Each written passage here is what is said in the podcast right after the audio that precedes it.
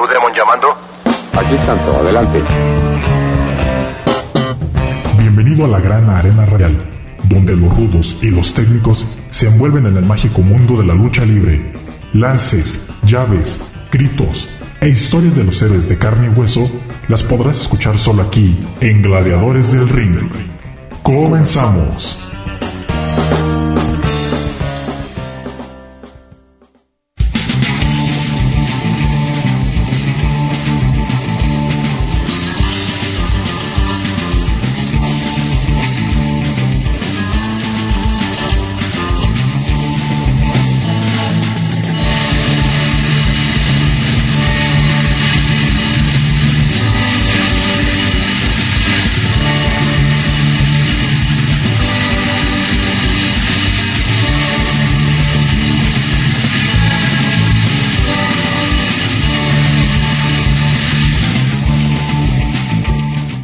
Bien, y ya estamos comenzando otro programa más de Gladiadores del Ring a través de Radio Universidad de Guadalajara en Colotlán y también a través de internet. A todos los que nos están siguiendo en la red les mandamos un afectuoso saludo. De este lado en el micrófono Cristian Rosales para un programa más de Gladiadores del Ring. Eh, pues traemos muchísimas cosas para compartir con todos ustedes que están al pendiente del programa. Y pues eh, vamos a tener también las noticias, lo que se ha estado viendo en la lucha libre, además de las funciones, los carteles que se van a estar presentando para este fin de semana dentro de la lucha libre a nivel nacional para que ustedes pues no se pierdan nada de lo que está sucediendo en el mundo luchístico con sus gladiadores favoritos y que estén enterados de eh, pues toda la historia de estos personajes que son los que nos hacen vibrar y nos hacen sentir las emociones a la flor de piel y estar al borde de la butaca con todas esas rivalidades que luego se dan entre rudos y técnicos, ¿verdad? Pues bien, hablando de esto y para comenzar nuestro programa con algo de historia, eh, estaba recordando el otro día una lucha bastante interesante que sucedió en un aniversario del Consejo Mundial de Lucha Libre, anteriormente llamado Empresa Mexicana de Lucha Libre. En este enfrentamiento o esta lucha era una lucha de apuestas eh, de dos grandes personajes de la lucha libre en, en aquellos años, en los noventas, y que llevaron su rivalidad por más de seis años. Entonces imagínense, eh, ellos eran eh, primero aliados, estaban en el mismo bando, pero tuvieron un problema y cada uno se fue por su lado. Entonces, ¿qué sucedió con esto? Que se hiciera su rivalidad de estos dos personajes, desenlazándose en esta lucha que les estoy comentando y que de hecho, tiene su propio nombre. Si a un aficionado le dicen, este, le dicen esta frase, luego, luego van a saber que estoy, se está hablando de esta lucha. Es la lucha de la noche del guitarrazo. La noche del guitarrazo. Esa, con esa simple seña, cualquier aficionado a la lucha libre ya sabe a qué lucha nos estamos refiriendo. Es nada más y nada menos que a la lucha entre Cien Caras y el Rayo de Jalisco Jr máscara contra máscara en un aniversario de eh, el Consejo Mundial de Lucha Libre. Una rivalidad donde hubo este de todo durante todo el tiempo que se que se dio esta bastante interesante rivalidad. Eh, se vio que pues tenían bastante odio, luchas sangrientas, luchas recias, luchas fuertes, en donde el, Cien Caras siempre hacía al Rayo de Jalisco pues ver su suerte, pero el Rayo de Jalisco Junior también se defendía. Hasta que llegó ese día en que se firmaron los contratos por la lucha de apuestas y vimos ese encuentro en aquellos años por allá en, los noventas, un, una entrada que no se imaginan, o sea, llenísimo este, mucha gente se quedó afuera y demás. porque querían apreciar la, la batalla, pero pues eh, final de cuentas no pudieron ingresar, estaba lleno, llena la Arena México, entonces pues fue una noche espectacular, ¿verdad? Bien, pues vamos a escuchar parte de la historia de la caída de la máscara de 100 caras en aquella eh, función, la noche del guitarrazo, conocida así coloquialmente por todos los aficionados, y regresamos aquí a Gladiadores del Ring. Vamos a conocer, señoras y señores, amigos de Televisa, el rostro de 100 caras, y esto es la locura. La monumental Arena México, una auténtica caldera del diablo. Vamos La década de los noventas fue un cementerio de máscaras, pues algunas de las más importantes cayeron. Una de las luchas más impactantes en la historia de México se llevó a cabo al inicio de la década, un combate en el que se enfrentaron el mexicanísimo Rayo de Jalisco Jr. contra el rudo del momento, 100 caras, máscara contra máscara. Carmelo Reyes, el hombre que le dio vida al luchador Cien Caras, nació en el año de 1949 en Lagos de Moreno, Jalisco. Su amor y pasión por la lucha libre comenzó en Estados Unidos, pues él presenció un evento que marcó su vida y que lo llevó a decidir su futuro. Carmelo Reyes empezó su carrera bajo el nombre de Sansón. Dos meses más tarde se convirtió en Mil Caras, y seis meses después llegó a la Arena México, donde portó la máscara y el nombre de Cien Caras. Para sorpresa de muchos, Cien Caras comenzó en el bando técnico, siendo un favorito del público. En su momento tuvo grandes triunfos como la máscara de terremoto y las cabelleras de Alfonso Dantes y Goro Tanaka. La empresa confiaba en el talento de Cien Caras, pues poco a poco se convertía en un luchador estelar y los triunfos que añadía a su vitrina fueron prueba de la gran carrera que le esperaba.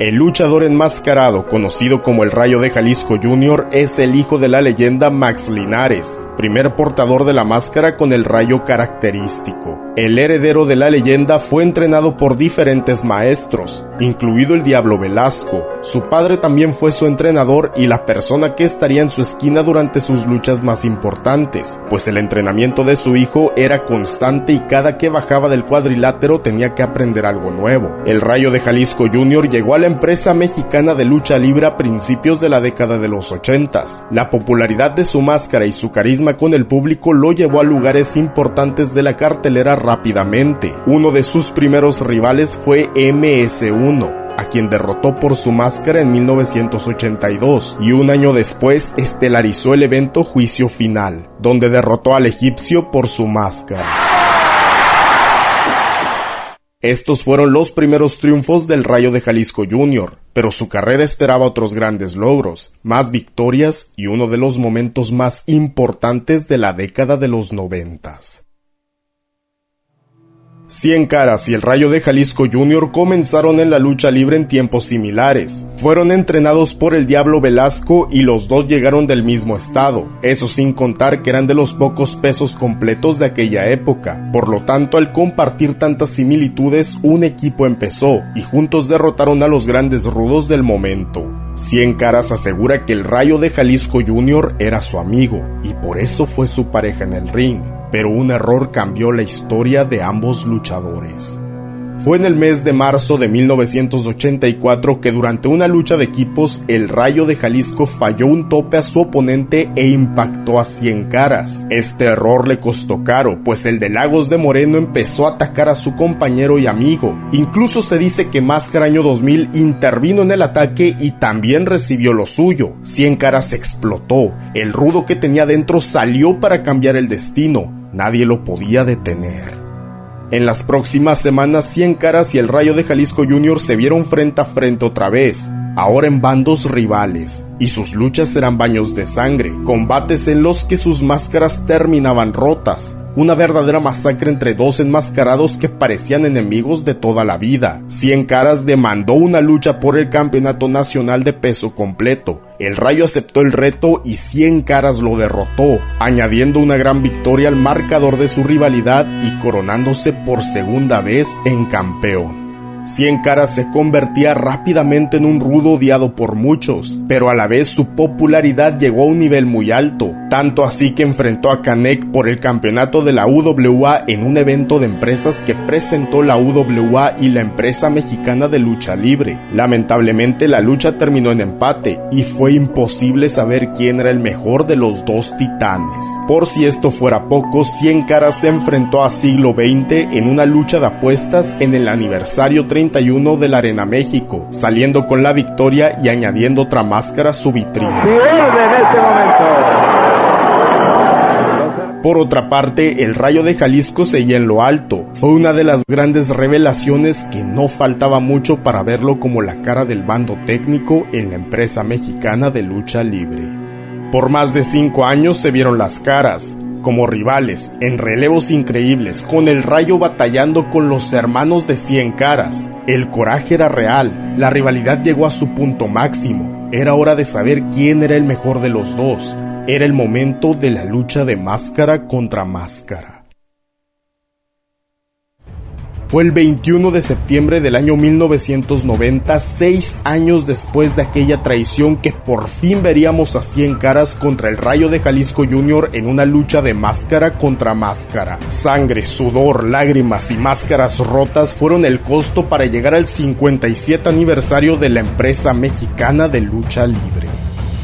Así como los rivales esperaron por este momento, el público también los acompañó durante esos años. La entrada se vendió por completo, el recinto estaba a su máxima capacidad y a pesar de que cientos de personas se quedaron fuera, algunos trataron de entrar a como diera lugar y como consecuencia uno de los muros se empezó a derrumbar. Aquella noche histórica casi termina en tragedia, pero ante cualquier catástrofe la lucha estelar comenzó. El mariachi sonaba en la Arena México. El Rayo de Jalisco Jr. hacía su entrada espectacular junto a su padre, pero Cien Caras no aceptó lo que veía y arrebató una guitarra del mariachi para romperla en la cabeza de su rival. Un momento que pasó a la historia de la lucha libre mexicana pues hasta ese día nadie lo había hecho. Después de varios minutos y de no saber lo que pasó, el Rayo de Jalisco ingresó al cuadrilátero. Cien Caras siguió con sus ataques y al poco tiempo lo hizo rendir con un abrazo de oso Jalisco se rinde. Estuve platicando con el Cien Caras estaba confiado, sabía que tenía todo para ganar. El rudo siguió con su dominio hasta que el rayo se recuperó. El luchador que cayó desmayado por un guitarrazo estaba de regreso en la lucha. Fue una sorpresa gigantesca y con su característico tope invertido consiguió la victoria en la segunda caída. Pero llegó el momento definitivo, la caída que terminaría con todo lo que se vivió en los últimos seis años. Diez minutos de acción sin parar, de finales dramáticos, de espectacularidad presentada por dos pesos completos. Fue una caída llena de emoción que más de 15 mil personas disfrutaron en la Arena México. Y después de 21 minutos de iniciar la lucha, el cansancio se apoderó del rudo, pues cuando quería cargar a su rival, el rayo se lo llevó a toque de espaldas, y la tercera palmada del referee impactó la lona. El Rayo de Jalisco ganando su máscara número 37. La Había un ganador. El Rayo de Jalisco Jr. conquistó a su rival. Ahora la máscara de 100 caras era parte de su vitrina. Máscara, ahí está el rostro. Este es el hombre que se escondía bajo esa máscara. Se vaya rumbo a los vestidores. Él se va y nosotros... Cien Caras se enfadó por aquel resultado. Tardó algunos minutos para aceptar su derrota, pero finalmente se despojó de su máscara, algo que él mismo dice que lo ayudó a impulsar su carrera, pues fue uno de los pocos luchadores mexicanos que no necesitaba cubrir su rostro para seguir triunfando. En los próximos años, Cien Caras buscó otros campeonatos de manera individual y en equipo junto a sus hermanos. Tuvo otros rivales importantes como el Perro Aguayo y Conan, con quien estelarizó la primera triple manía ante un lleno total en una lucha de retiro. ¡Retira Conan! ¡Eso es la locura! Por su parte, el Rayo de Jalisco Jr. llegó a otro nivel de su carrera. Se convirtió en el rival a vencer del bando técnico en la empresa mexicana de lucha libre. Por muchos años mantuvo su lugar en las estelares y continuó con triunfos importantes. A pesar de tener una lucha de máscara contra máscara, Cien Caras no dejó de lado su odio por su antiguo amigo. Lo persiguió en las próximas semanas, meses y años, pues hasta nuestros días el capo de capos sigue buscando al mexicanísimo para hacer su vida imposible en el ring. Y ahora, con una nueva generación de la familia Dinamita, podrían continuar con la rivalidad, pues en la lucha libre las rivalidades no terminan, se heredan. La noche del 21 de septiembre de 1990 puede ser recordada por su lleno espectacular, por ser el 57 aniversario de la empresa más antigua de lucha libre, o por la caída de la máscara de un rudazo. Pero al final, el momento más recordado y el que pasó a la historia fue ese golpe con el que recibieron al Rayo de Jalisco Jr. Por eso a este evento tan espectacular se le conoce como la Noche del Guitarrazo.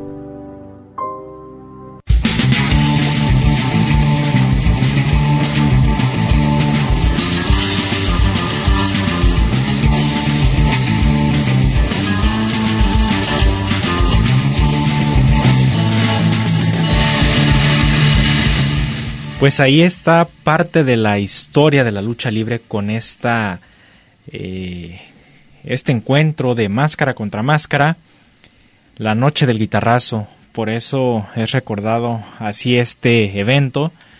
Eh, una lucha que causó gran expectativa por la rivalidad que ya tenían estos dos personajes.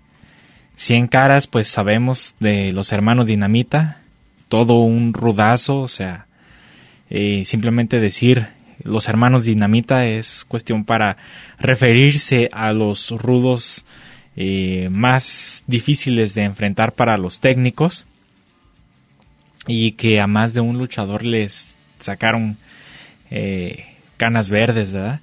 Entonces, 100 caras, pues sabía, sabía que, que pues este enfrentamiento iba a ser el más eh, uno de los más importantes dentro de su carrera y sí, la verdad sí, sí lo fue. Eh, fueron eh, casi 25 minutos de lucha donde la afición estaba pero pegadísima viendo aquel encuentro. ya lo escuchábamos en, en la cápsula, era tanta, tanta la gente que, que estaba en la Arena México que una de las bardas eh, se cayó completamente porque pues estaba a reventar la, arena. Eh, hubo un poco de descontrol por eso, pero a final de cuentas pues se pudo controlar todo y se dio la función pues con normalidad, siguió todo este normal y se llegó a ese momento estelar donde vimos esa batalla por las máscaras, por la supremacía y desde el inicio de la contienda eh, veíamos eh, pues esa esa energía que traía 100 caras para enfrentar al Rayo de Jalisco. Eh, el Rayo de Jalisco entró en hombros hacia el cuadrilátero. estaba un mariachi en el cuadrilátero y este, acompañado del mariachi, iba llegando el Rayo de Jalisco Junior. Antes de eh, subir e incorporarse al cuadrilátero, Cien Caras le quita la guitarra a un a un este a un integrante de los mariachis y antes de que pueda cruzar las cuerdas el rayo de Jalisco Junior le revienta la, la guitarra en la cabeza así completamente directo eh, ese guitarrazo en, en la humanidad del Rayo de Jalisco Junior y hace que caiga fuera del cuadrilátero todo desconcertado, así como que, pues, ¿qué fue lo que sucedió? Queda totalmente noqueado, ahí tirado, su second era su señor padre, don Max Linares, y ahí pues tratando de eh, animarlo, reanimarlo para que eh, entrara al cuadrilátero, porque desde el momento en el que eh, Cien Caras le da el guitarrazo, el referee en, en aquella lucha le, le empieza a hacer el conteo de estar fuera del ring, le empieza a hacer su conteo y este ya en ese momento pues es que inicia la inicia la lucha. Eh, por ahí se ve, se cansa a ver este, que los aficionados pues tratan de darle ánimos al Rayo de Jalisco para que se levante y para que se, se suba al cuadrilátero. En algunas entrevistas que, ha dado el Rayo de Jalisco Junior, platica sobre ese momento en el que le dan ese, ese golpe con la guitarra y dice que pues él no era algo era algo que no esperaba en primera porque iba muy nervioso traía pues los nervios eh, a todo lo que daban porque era una noche bastante importante había muchísima gente, él lo menciona, había tanta gente que ni siquiera podía ah, llegar a la arena. Dice, me, tardé fácil como una o media hora, una hora en, en llegar a la arena, a la arena México, porque era tanta gente que no, que no, no me dejaban pasar, dice, decía el Rayo de Jalisco Junior, ¿verdad?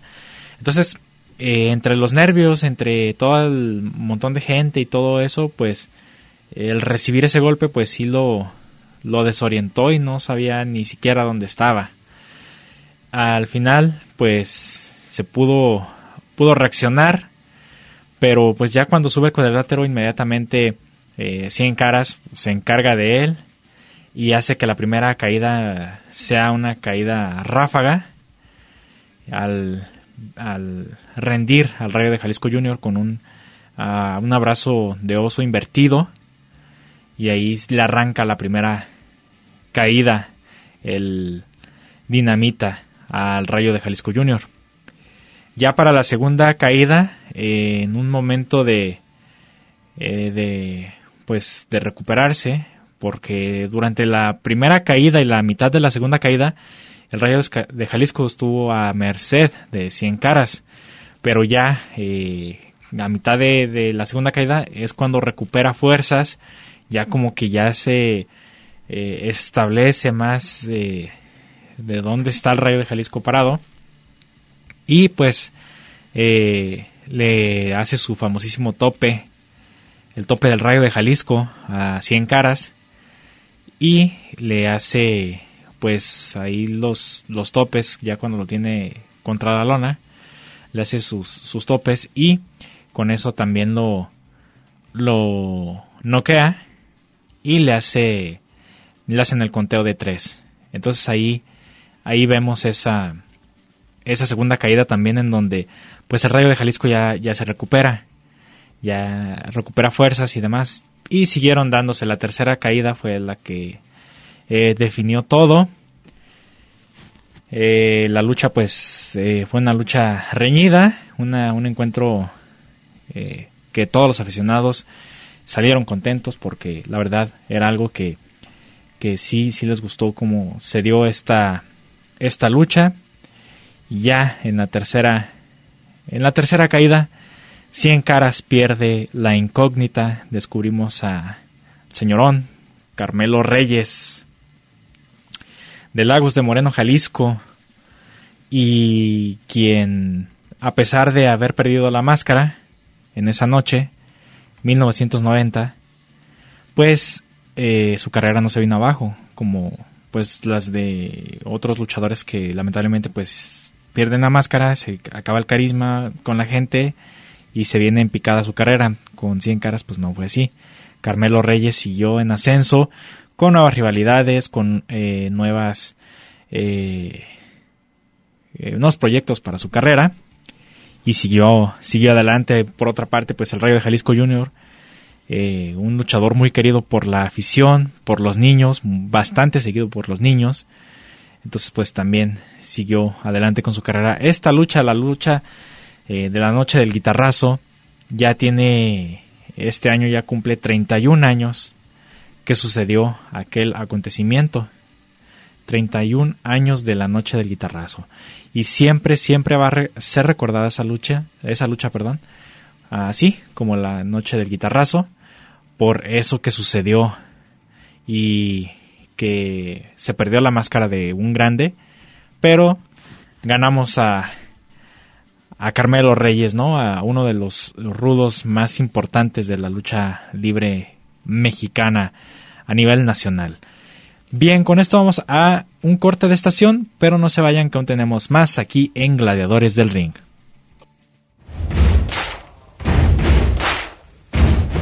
¿Qué tal? Les mando un saludo al programa de radio Gladiadores del Ring de parte del Coloso de la Laguna Euforia. Que la pasen chido.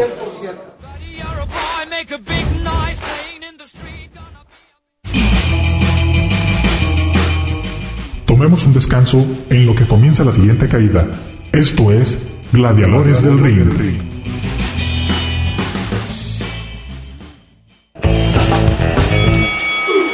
Segunda, segunda caída.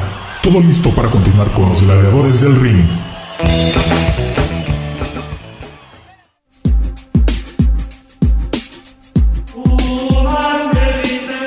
A todos mis amigos de Gladiadores del Ring, su amigo el original Mascarita Sagrada, el mini tigre blanco de los mini estrellas, tengo el gusto de enviarles un fuerte abrazo y un cordial saludo.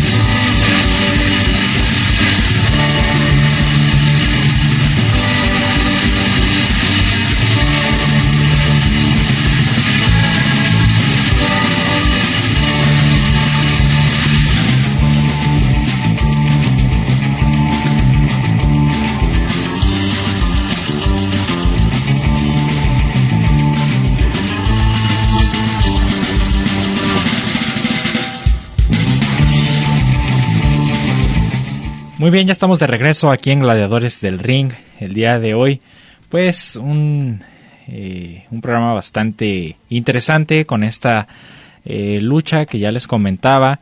Una lucha que siempre, siempre nos va a hacer recordar aquel momento, eh, como les decía, de la, del guitarrazo, muy, muy conocido. Entonces siempre nos va a hacer recordar eso. Si ustedes no han visto esa, esa lucha, por ahí pues sabemos que ahorita la tecnología, las redes sociales y demás, pues ya tenemos a la mano todo. Y este se encuentra eso. Ahí ahí pueden encontrar el la lucha de máscara contra máscara entre 100 caras y el Rayo de Jalisco, el mexicanísimo Rayo de Jalisco, que pues de hecho tengo entendido que ya está eh, por presentar a la descendencia del nombre. Ya él lo en, hace algunos, algunas semanas dijo que ya, ya estaba preparando al continuador del nombre del Rayo de Jalisco pues yo pienso que solamente es cuestión de eh, esperar un poco para que nos den la noticia de que ya tenemos a un nuevo eh, descendiente de eh, pues esta pues este luchador que es de los más icónicos. Su máscara pues la clásica del rayo es, o sea es de lo más reconocido dentro de la lucha libre mexicana.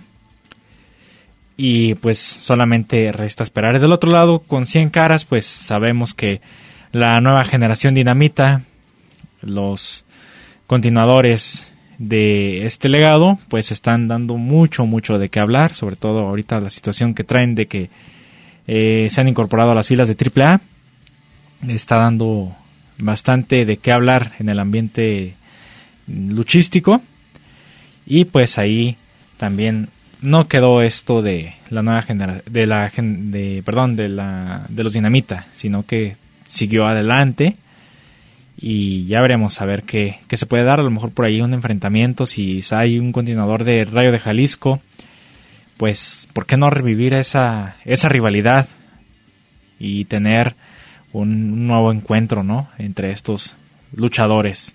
Aunque pues la nueva generación dinamita pues no traen el nombre del 100 caras, más año 2000 y o sea, pero de todos modos pues estaría padre que se diera a lo mejor una rivalidad si es que llega a a verse este continuador de eh, el Rayo de Jalisco.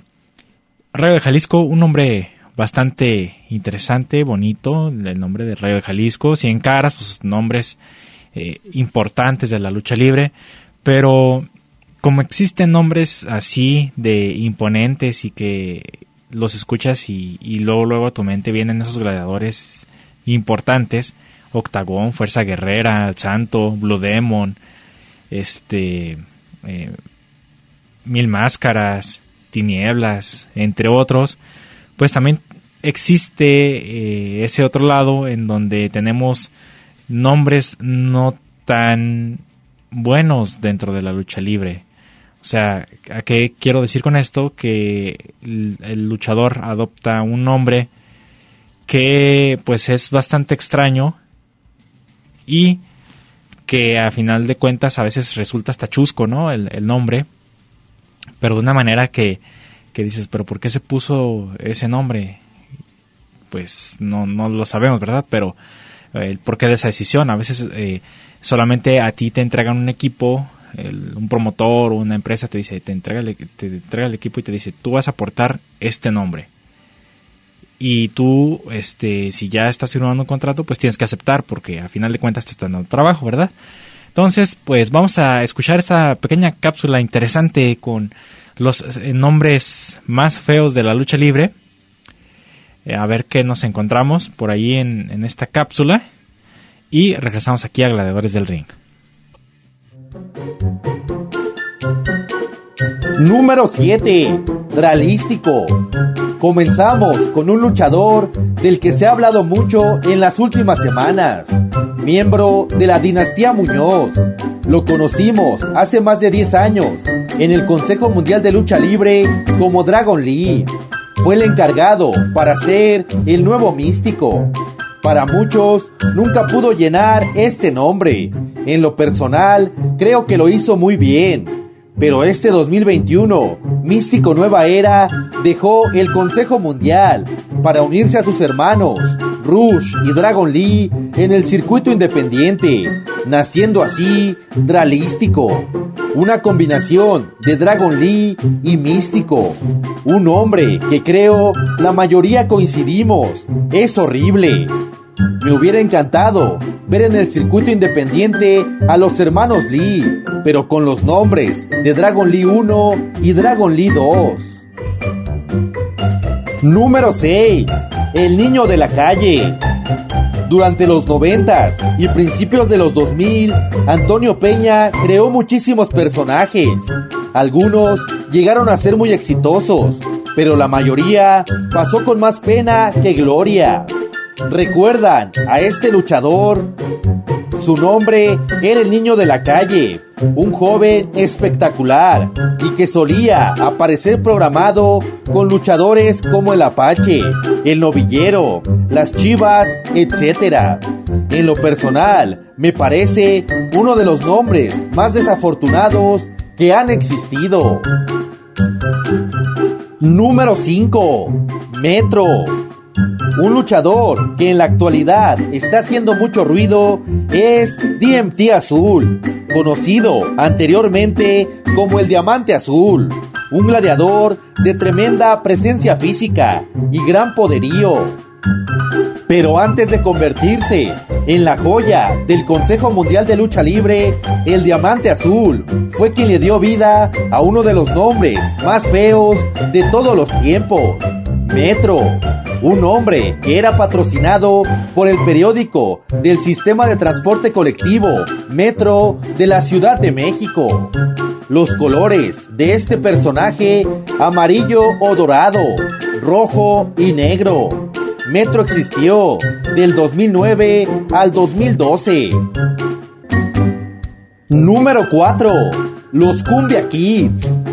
En el cuarto puesto tenemos no un hombre, sino un concepto. Para muchos, yo incluido, la peor creación de Antonio Peña, los Cumbia Kids. Los Cumbia Kids nacieron en el 2004, inspirados en la banda liderada por Avi Quintanilla, llamados los Cumbia Kings. Los Cumbia Kids salían al cuadrilátero vestidos como los integrantes de aquel grupo musical que estaba de moda por aquellos años. Pero el paso de los Cumbia Kids fue tan lamentable como la música que hacían los Cumbia Kings. Tal vez el concepto más feo de la historia. Número 3. El niño hamburguesa. Uno de los luchadores más carismáticos de la actualidad, uno de los consentidos del público de AAA. Su tonelaje y su bonachona personalidad hace que el aficionado lo adore. Para muchos, su nombre le viene como anillo al dedo. Tal vez eso sea cierto, pero no quita que el nombre del niño hamburguesa sea simplemente horrible. Número 2. El gato Everready. No cabe duda de que aquellos nombres patrocinados son horribles. Ya hablamos de Metro. Ahora toca el turno de uno de los casos más famosos, el gato Everready.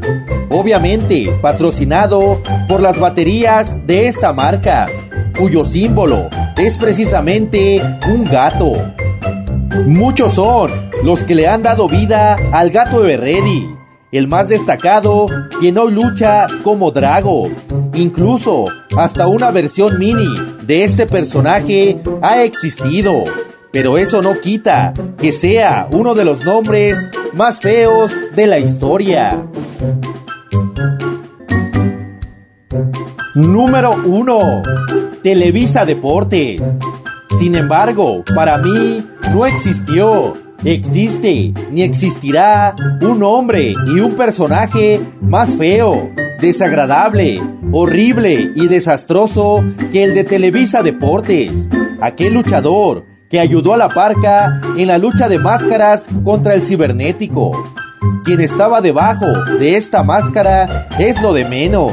La pregunta es, ¿a quién se le ocurrió que un luchador llamado Televisa Deportes tendría éxito?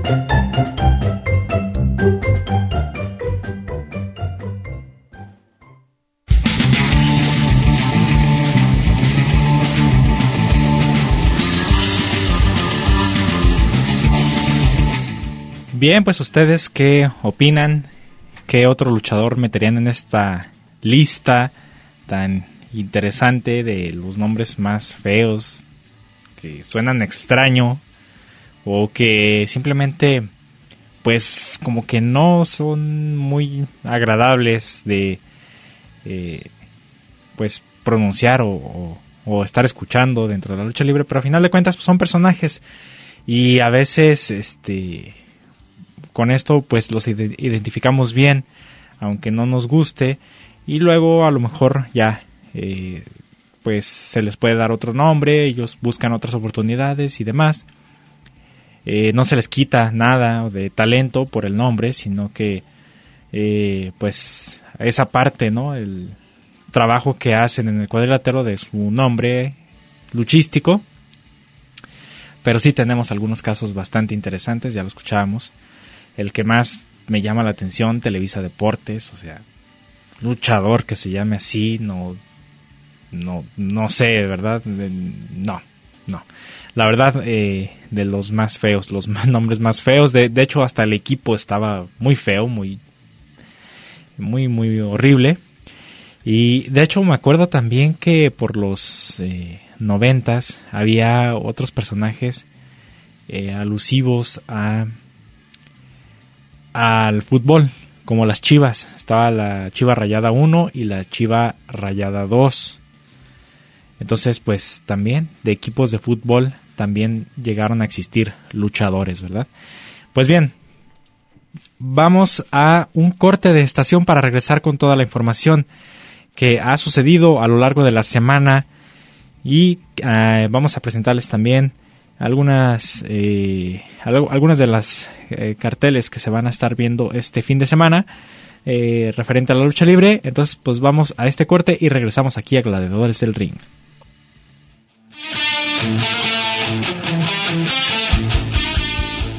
un saludo para mis amigos de Gladiadores del Ring de parte del Maime de la lucha libre cibernética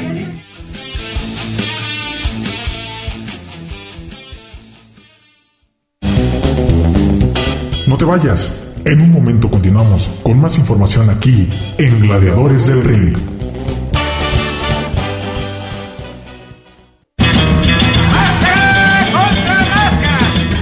Vamos a la tercera caída sin límite de tiempo, porque hay más aquí en Gladiadores del Ring.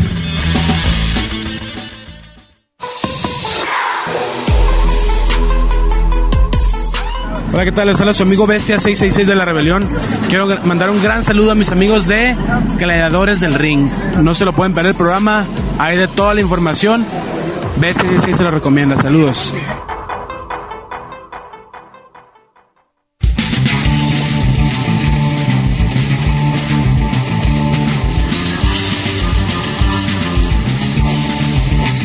Y ya estamos en el último bloque de Gladiadores del Ring. Vamos rápidamente con la información que ha sucedido a lo largo de esta semana dentro de la lucha libre mexicana. Y vamos a abrir este, eh, este pequeño espacio con lo de que sucedió el día 7 de septiembre. Si ustedes se dieron cuenta, hubo un eh, sismo el cual afectó a algunos eh, estados de la República. Se sintió bastante fuerte en en la Ciudad de México. Sabemos que es un lugar donde pues los sismos están a la orden del día. Y uno del eh, algo que se vio afectado fue la función en la Arena México de ese martes eh, por este sismo que se registró de 7.1 grados. Eh, la función pues estaba por ahí dándose cuando sucedió esto y fue inmediatamente pausada para que se dieran los protocolos de seguridad, eh, mantener al aficionado este con seguridad y, sobre todo calmados porque sabemos que eh, son momentos pues bastante delicados este, este tipo de cosas.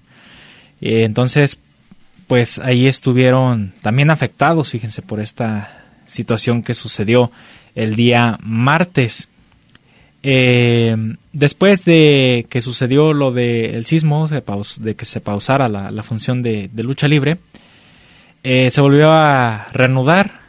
Ya habían checado protección civil y la Brigada de Seguridad de la Arena México que todo estuviera en orden y continuaron con la función sin ningún problema.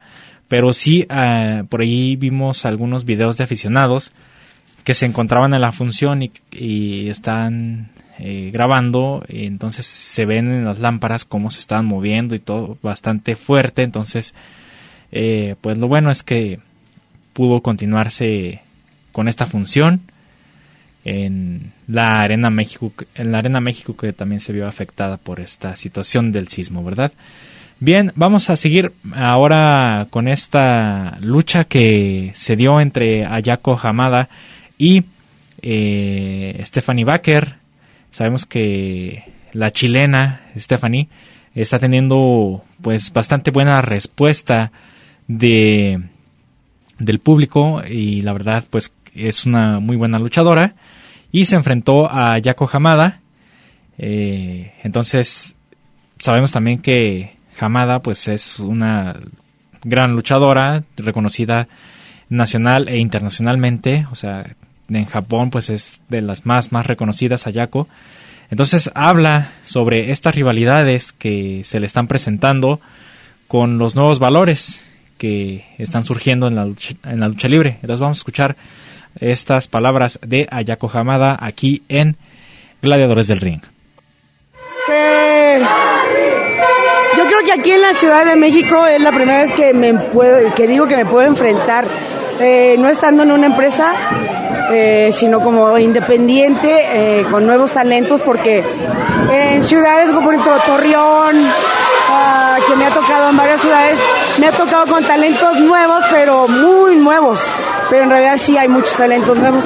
Y ahorita pues ah, ya había escuchado que, que quería un mano a mano esta, es que yo la conozco como Ana, perdón, como esta Stephanie, se me, se le hizo, se me hizo, pero mm, para ser la primera vez, yo digo que estuvo bien, pero podemos, o yo puedo demostrar, o puedo sacarle más la casta, porque a eso es lo que me estoy dedicando ahorita, a ver qué tanto me pueden responder o qué tanto me pueden frenar. Y pues esta vez como que sí me sacó el, "Joder, tú, vas a ver para la otra, ¿no? Entonces, y eso es lo que me gusta, que me saquen lo, lo que tengo guardado. Porque tengo así como que ah, dormido, entonces ¿no? y se despierta y digo, "Uy", y me gusta, me gusta eso.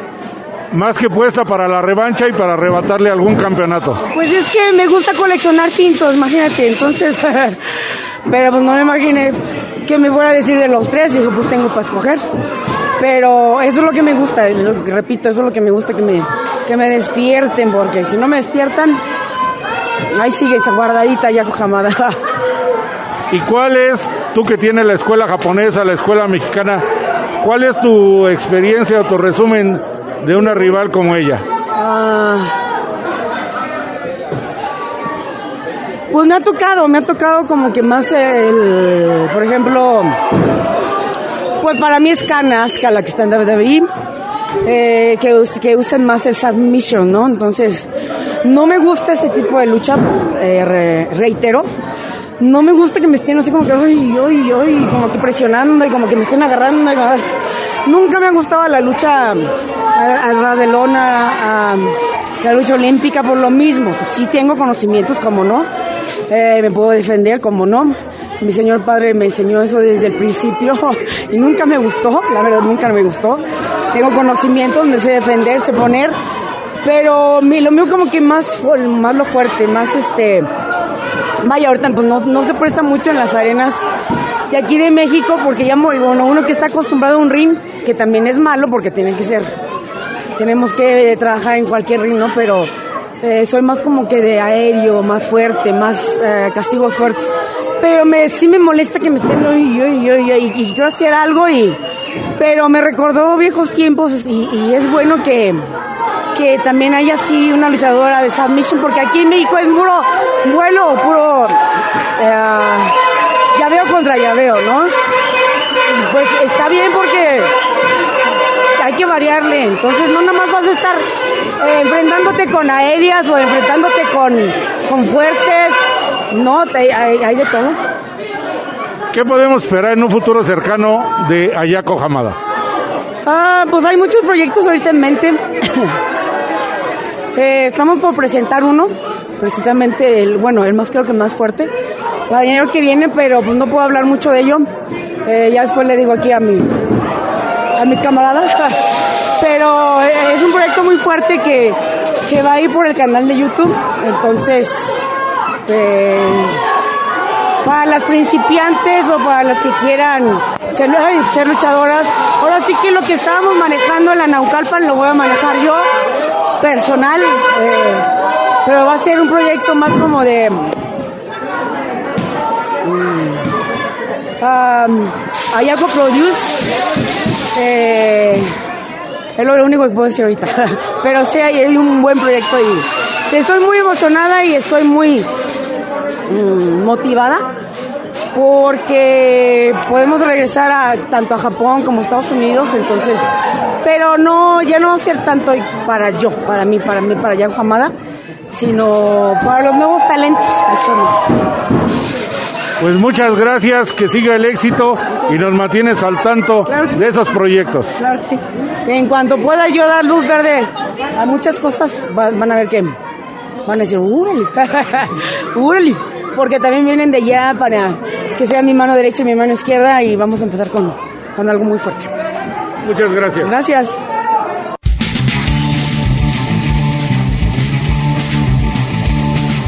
Pues ya esperaremos eh, noticias de Ayako Hamada y sobre todo pues este apoyo que le está dando a los nuevos valores, a los luchadores que van emergiendo, pues está bastante interesante. Ya veremos esos proyectos de los cuales habla más adelante. Bien, ya para cerrar el programa del día de hoy, algunas, algunas de las carteleras que se van a estar dando este fin de semana.